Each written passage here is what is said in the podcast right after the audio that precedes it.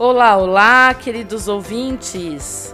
Sou Samia Cruanes Dias, professora, consultora e trainer de marketing e vendas oratória e especialista das áreas Escola de Negócios. Hoje vamos falar sobre alinhamento de equipe. Samia Cruanes Dias, fale mais sobre isso. Gente, vamos deixar muito claro: marketing é diferente de vendas. Mas se as duas não estiverem conectadas, acabou a sua campanha. Acabou o cliente, acabaram as suas vendas, acabaram os seus produtos, na maneira mais simples mesmo de vender.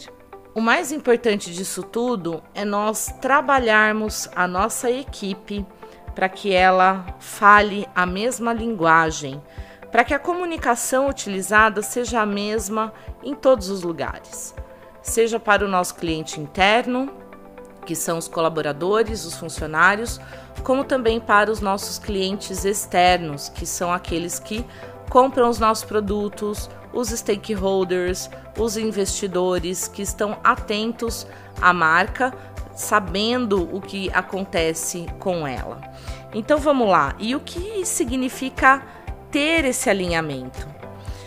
Se você desenvolve uma campanha publicitária ou uma campanha de marketing que trata do, de posicionamento do seu produto, de uma imagem a ser transmitida para os seus clientes, é necessário que toda a equipe de vendas também esteja alinhada nessa linguagem, para que na hora que for vender, possa argumentar com aquilo que o consumidor já conhece, já teve contato e foi o principal gatilho que o estimulou a estar com você para efetuar essa compra. Então, esse é um dos primeiros aspectos.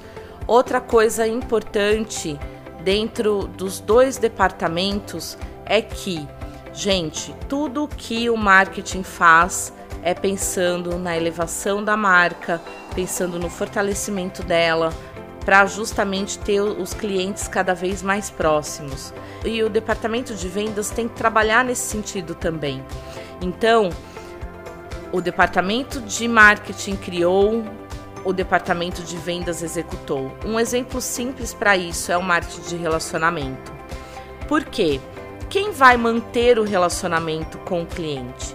É o vendedor é principalmente é a pessoa que tem o contato, que criou a conexão, que fez com que esse cliente fosse muito mais que um cliente, mas um amigo, né? Chegando até mesmo a ter contato nas mais conversas uh, íntimas sobre a vida mesmo, sobre os problemas que esse cliente tem, sobre os sucessos dele, as dificuldades, uh, os seus fracassos. Então, esse vendedor, estando alinhado com o cliente, vai fazer com que esse cliente compre da empresa, compre de você. E, claro, ele veio por um determinado canal que foi estimulado principalmente pelo departamento de marketing. Então nós temos que ficar muito atentos com esse alinhamento. O gerente de vendas, junto com o gerente de marketing, deve ter esse contato. Acompanhar, ter métricas, desenvolver uma promoção de vendas. Esse, o, o gerente de marketing tem que conversar com o gerente de vendas para saber como está o avanço da ação, se as pessoas estão aderindo, se possui resultado, tem resultado, ok, não tem resultado, precisa corrigir uma rota, precisa de um outro tipo de investimento. Então, percebem o quanto é fundamental essas duas equipes trabalharem de maneira alinhada? E a gente pode colocar até mais um tempero aqui, que é justamente a gestão do produto. Quando esse produto foi criado lá atrás, ele já foi desenvolvido pensando num público-alvo específico, pensando numa persona específica, tá? Por quê? Porque existem tanta matéria-prima diferente que a gente pode utilizar, umas mais baratas, outras mais caras. Claro, mais uma vez, tudo depende do cliente que nós queremos atingir, do cliente que está predisposto a comprar a nossa marca, predisposto a consumir conosco. Então, nós temos essa predisposição, nós mensuramos isso, então a gente tem que ter o foco nessas vendas adequadas para aquele produto que foi criado. E o que é também a gestão do produto?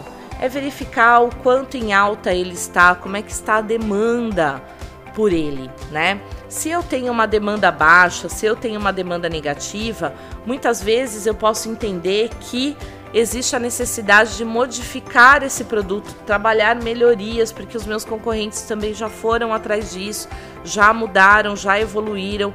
Então, se isso aconteceu, eu tenho que parar para pensar em fazer a gestão do produto, pensar nas melhorias. E toda vez, claro, que eu for pensar nessas melhorias, eu tenho que surpreender, fazer algo diferente que o meu concorrente faz. Agora, entramos num assunto muito delicado, né? Faz, fazer diferente do que o meu concorrente faz, eu preciso investir em inovação. Eu preciso ter uma gestão do produto, de produto inovadora, fazendo com que nos traga elementos importantes que o cliente entenda que a inovação foi trabalhada ali. Esse aspecto vai ajudar muito para que a empresa tenha um resultado extraordinário em vendas. Então vejam, nós estamos falando aqui do departamento de marketing, do departamento de vendas e também da gestão do produto. São três departamentos distintos trabalhando unidos para que as vendas tenham sucesso, para que nós tenhamos aí um consumidor totalmente satisfeito, fidelizado e que traga muito mais clientes para nós. Porque ele acaba sendo um defensor da marca, ele acaba trazendo mais clientes. Então a gente sempre tem que pensar no que nós estamos entregando, como nós estamos entregando e trabalhar essas estratégias, pensar, mudar e evoluir sempre. Então, eu espero que essa dica tenha sido útil para você.